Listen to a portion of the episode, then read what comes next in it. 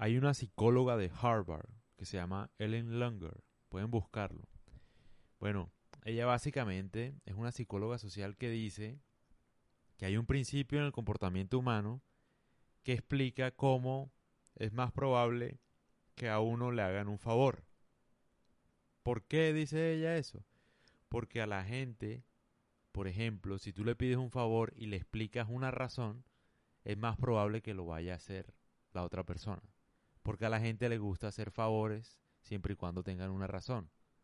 O le gusta actuar siempre y cuando haya una razón de por medio. Si no hay una razón, es más difícil.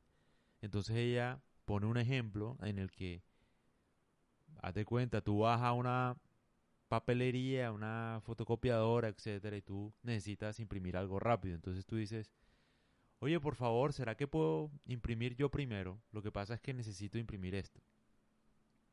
Si tú dices así, bueno, como que de pronto te hacen el favor, de pronto no, o sea, pero es más probable que te hagan el favor si tú dices, oye, ¿será que puedo imprimir esto de primero? Porque es que tengo un parcial ahora, entonces ¿será que me pueden hacer el favor? Y lo más probable es que te digan que sí. O porque tengo prisa o lo que sea, puede ser cualquier razón. Ella dice que puede ser cualquier razón, o sea, la razón que sea. La explicación que ella da es que el ser humano tiene unos patrones automáticos de comportamiento en psicología, que lo que hacen es facilitar la toma de decisiones de la persona. Entonces lo que relaciona a ella un poco en esa explicación es que, por ejemplo, el ser humano y el cerebro en sí tienen muchas, mucha información todo el tiempo. Y lo que busca es facilitar un poco el trabajo. Entonces no se pone a analizar tanta cosa. Entonces cada vez que hay un patrón, el cerebro de uno reacciona inmediatamente sin pensar, lo relaciona con algo positivo o como sea. Por ejemplo, ella pone otro ejemplo, aparte de la, dar una razón es un patrón suficiente para que alguien haga algo. Sin pensar, puede ser la razón que sea. Ella pone otro ejemplo. Uno siempre relaciona algo costoso con algo bueno. Siempre. Entonces, si tú te pones a pensar, si tú vas a comprar, bueno, un iPhone o bueno, lo que sea, un computador, si el computador te cuesta 10 millones de pesos, 3 mil dólares, bueno, lo que sea, tú asumes que el computador es lo último, es el mejor que hay por el precio solamente, así tú no sepas nada de IT o de lo que sea, así no sepas nada de informática. Tú dices que es bueno porque valió plata, mi hermano, y si vale plata es porque es bueno. Lo mismo pasa con el iPhone, ¿no? O sea, si compras el iPhone más caro, tú dices, no, este es el mejor celular del mundo porque es que me costó mil dólares. O sea, no es malo.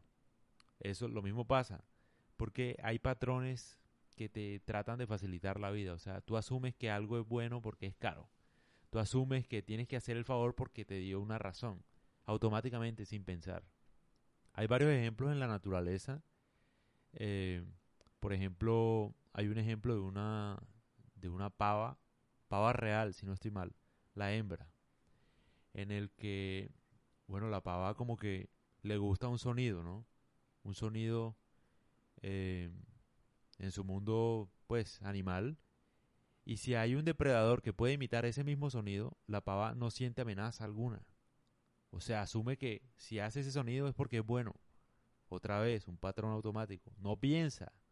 O sea, puede ser un depredador que la va a matar, pero si hace el sonido, ella lo deja, lo, lo recibe, lo mejor dicho. Lo mismo pasa con esos patrones fijos o automáticos de comportamiento en psicología. Uno asume, por ejemplo, les pongo otro caso, que si muchas viejas dicen, ¿no? O sea, como que que si el hombre es bueno con su mamá, entonces va a ser buen marido. Algo así. Y no necesariamente, o sea, uno siempre está buscando los patrones que a uno le hagan ver o le faciliten la toma de decisión. Entonces, si tiene plata es porque es muy inteligente o porque nunca, no sé, nunca la va a perder, qué sé yo, o sea, cualquier motivo. Nunca vas a pasar trabajo porque él tiene plata. Entonces, listo, te casas con él. Un patrón fijo automático de comportamiento. No estás pensando, o sea, que tenga plata no quiere decir que vaya a ser el matrimonio de tu vida, mi amor. Ese imbécil, como tiene, puede tener plata, pero quién sabe cómo la logró, puede ser de los papás, etcétera.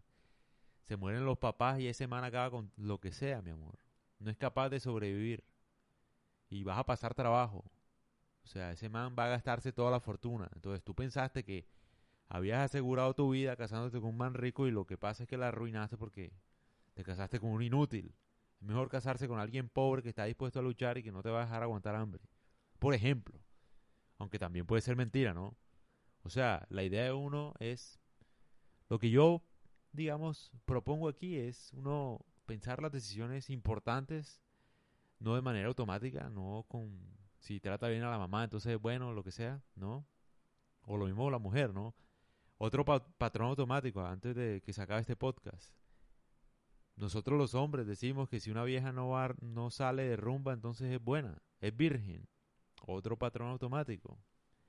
Y no, o sea, ¿qué tiene que ver?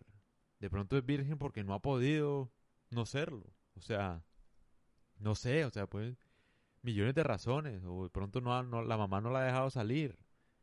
Pero eso no quiere decir que sea una buena mujer.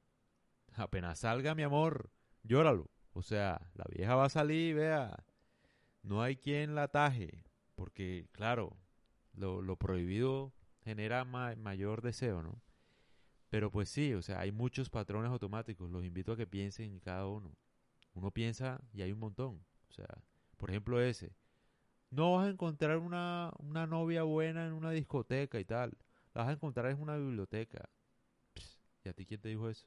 Un patrón automático de comportamiento que tú asumes sin pensar que porque está en la biblioteca es buena. Y es mentira, papi. Es mentira, o sea. Lo que yo digo es, las decisiones importantes uno sí las debe pensar y no debe como dejarse llevar por esos patrones automáticos de comportamiento. Lo otro es, en persuasión, uno debería utilizar eso que les acabo de mencionar. O sea, si tú necesitas que alguien te haga un favor, dale una razón para que lo haga porque a la gente le gusta tener razones para hacer los favores. O sea, explícale por qué. Dile, ¿por qué tal cosa? ¿Por qué tal cosa?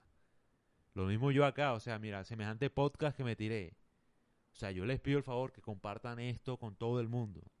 Porque, no joda, la gente merece conocer este podcast. Por esa sencilla razón. Entonces, nada, un saludo y espero estén muy bien.